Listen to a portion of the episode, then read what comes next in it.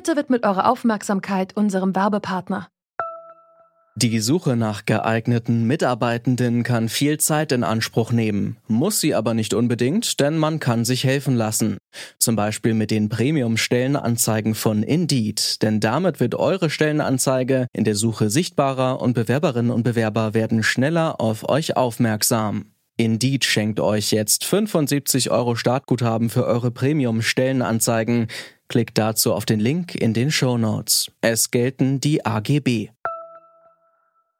Wenn Sie in die Seestadt fahren, dann erkennen Sie gleich, dass dort ein türkisblauer See im Zentrum liegt und dort spielt sich auch schon kräftig Leben ab. Die Einwohner können schwimmen gehen und können sich dort erholen. Das ist wirklich sehr gut gelungen. Das klingt wie ein kleines Paradies, und zwar mitten in Wien.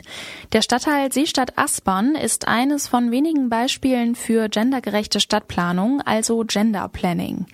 Das ist ungewöhnlich, denn die meisten Städte werden in erster Linie gebaut für die Lebensgewohnheiten von mobilen, erwerbstätigen Männern. Dabei lässt sich städtisches Leben auch anders organisieren. Wir fragen uns deshalb heute, wie geht gendergerechter Städtebau? Es ist der 3. September 2020. Ihr hört Detektor FM. Ich bin Lara-Lena Götte. Hi.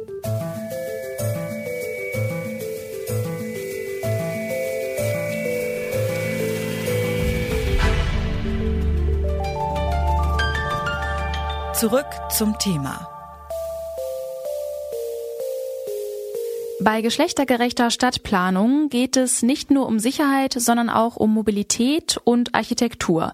Das weiß Franziska Fröhlich von Bodelschwing. Sie forscht am Deutschen Institut für Urbanistik zu gendergerechter Stadtplanung und sie hat mir zuerst einmal erklärt, warum sind unsere Städte überhaupt so männlich?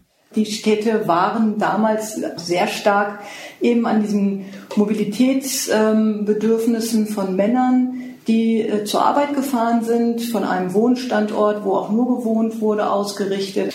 Das war ähm, der Ausgangspunkt für die Kritik und ähm, die Frauen waren damals ähm, dann eben die klassische Hausfrau, die sich um die Versorgungsarbeit gekümmert hat und ähm, eher im Wohnquartier geblieben ist und ähm, der Mann war mobil und unterwegs in der Stadt. Und das war dann eben genau die Kritik, dass ähm, die Planer und Architekten, die das dann eben auch hauptsächlich Männer damals noch waren, dass die von diesem Alltag äh, auch ausgegangen sind, den sie selbst hatten. Also sie waren ähm, gut situiert, sie waren gesund, sie waren von diesen versorgenden Arbeiten größtenteils befreit. Das hat sich dann darum hat die Frau gekümmert und das war dann aber genau der Maßstab ihrer eigenen Planung. Die Idee des Gender Planning stammt aus den späten 70er Jahren. Doch seitdem haben sich die klassischen Geschlechterrollen natürlich verändert und mit ihnen auch die feministische Stadtplanung. Inzwischen hatte sich die Gesellschaft schon deutlich verändert. Es gab differenziertere ähm, Rollenbilder.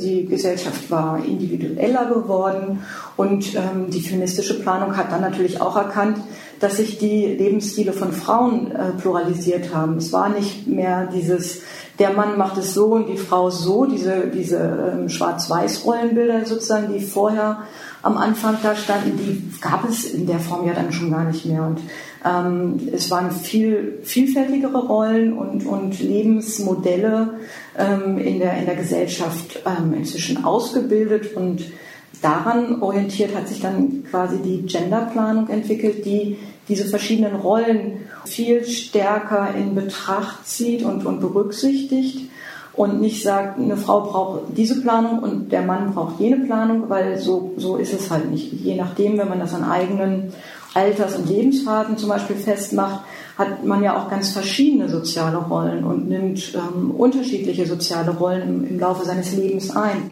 Genderplanning dient deshalb nicht nur den Interessen von Frauen. Barrierefreie Bushaltestellen zum Beispiel helfen nicht nur Müttern mit Kinderwagen, sondern auch Rollstuhlfahrerinnen und alten Menschen. Geht es bei Genderplanning also heutzutage um eine inklusive Stadt für alle?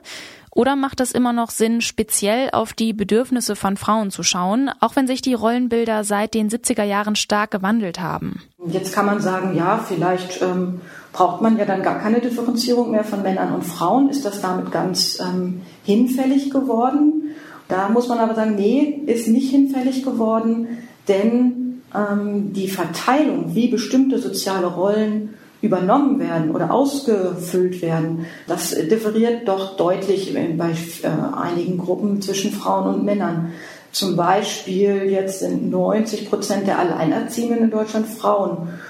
Die ähm, alleinerziehenden Mütter haben meist ein geringeres Einkommen als die alleinerziehenden Väter.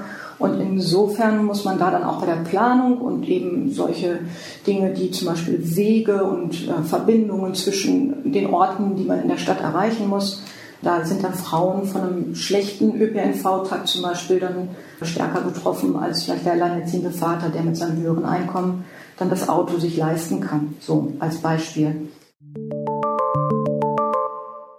In Seestadt Aspern sind alle Straßen nach Frauen benannt. Und das ist kein Zufall, denn der Wiener Stadtteil ist so gebaut und geplant, dass er ganz besonders den Bedürfnissen von Frauen gerecht wird. Wie ein geschlechtergerechter Stadtteil aussieht und worauf man bei der Planung achten muss, das erzählt mir Ute Schaller. Sie arbeitet bei der Stadtbaudirektion Wien. Also wenn Sie in die Seestadt fahren, dann erkennen Sie gleich, dass dort ein türkisblauer See im Zentrum liegt und dort spielt sich auch schon kräftig Leben ab. Die Einwohner können schwimmen gehen und können sich dort erholen. Das ist wirklich sehr gut gelungen. Mhm. Der, der Unterschied zu anderen Stadtplanungen ist der, dass man versucht hat, eine Genderperspektive einzunehmen. Und das heißt jetzt, äh, welche kulturellen Hintergründe gibt es, in welcher Lebensphase stehen Menschen, welche Lebenslagen haben sie, wie schauen die sozialen Geschlechterrollen aus. Diese Aspekte sind alle betrachtet worden. Und im Endeffekt geht es dann darum, eine soziale Intelligenz in die Planung zu bringen.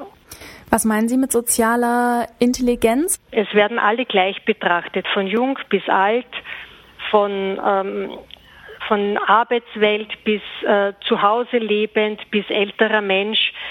Da wird geschaut, was ist für diese Personen notwendig, wie bewegen sich die in der Stadt. Eine junge Frau mit Kindern wird sich wahrscheinlich von der Wohnung bewegen in einen Kindergarten, zum Einkaufen in die Wohnung, zum Kindergarten, nach Hause in den Park und wieder in die Wohnung. Für sie ist wichtig, dass sie kurze Wege hat, um ihren Alltag möglichst glücklich verbringen zu können. Mhm. Ein älterer Mensch geht vielleicht von der Wohnung in den Park und wieder zurück. Möglicherweise will er ein Café, wo er einen sozialen Austausch hat. Auch da ist es wichtig, dass alles in der Nähe ist und dass er nicht lange Strecken zurückgeht. Es ist auch wichtig, dass alles, was man im Lebensalltag braucht, in diesem Stadtteil verankert ist. Wir haben Wohnen gemischt mit Arbeiten. Wir haben dort Kindergärten situiert, Volksschule, neue Mittelschule und auch ein Gymnasium, um, um allen Bedürfnissen gerecht zu werden. Mhm. Aber allen Bedürfnissen gerecht werden, das ist ja dann doch irgendwie immer relativ schwierig, weil ähm, sich dann eine bestimmte Gruppe vielleicht doch so fühlt, als würde sie hinten rüberfallen. Wie lassen sich diese ganz, ganz vielen verschiedenen Ansprüche denn vereinen? Wenn ich das jetzt zum Beispiel bei Kindern und Jugendlichen festmachen kann, dann weiß jeder, die Burschen haben gerne Sport, sind gerne in Ballspielkäfigen. Das ist bis heute so. Sie lieben ihre Skateboardbahn. Mädchen lassen sich da ganz gerne etwas verdrängen, weil sie einfach ruhiger sind und weil sie gerne abseits sind. Jetzt gilt es, dass man sagt, welches Angebot wollen denn Mädchen haben, wenn sie Rückzugsorte wollen, wenn sie unter sich sein wollen, wenn sie geschütztere Bereiche wollen, dann bietet man ihnen das an. Sind Sie dann auf Gegenwind gestoßen bei der Umsetzung? Weil ähm, Gendergerechtigkeit wird ja von verschiedenen rechtspopulistischen Positionen oft dann so als äh, Genderwahn verhöhnt. War das ein Thema bei der Planung? Wir haben dieses Gender-Thema schon seit 30 Jahren in der Stadt Wien. Damals war das genau so, wie Sie beschrieben haben. Es wurde doch belächelt und es hat viel Gegenwehr gegeben. Aber sehr engagierte Damen haben sich da durchgesetzt und waren da der treibende Motor, das immer mehr voranzubringen. Heute ist in Wien Gender Planning State of the Art. Es wird gemacht, es wird begrüßt. Wir wissen mittlerweile auch, wie gut das funktioniert. Also glauben Sie, dass es, ähm, dass so Projekte wie die Seestadt Aspern jetzt nicht nur so ein Experiment sind, sondern vielleicht auch genau so ein Vorzeigeprojekt und als Inspiration für andere Städte dienen könnte? Absolut, mhm. ganz sicher. Auch bei Nacht hell erleuchtete Parks, kurze Wege zu Kita und Supermarkt und eine gute Anbindung an Bus und Bahn. So sieht die geschlechtergerechte Stadt aus. Und sie ist keine Utopie.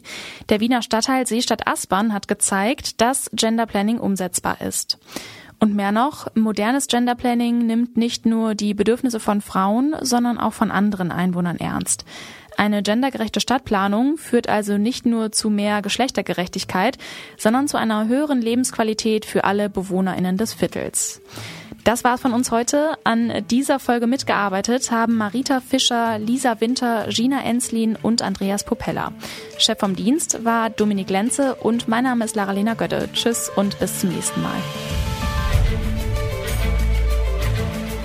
Zurück zum Thema vom Podcast Radio Detektor FM.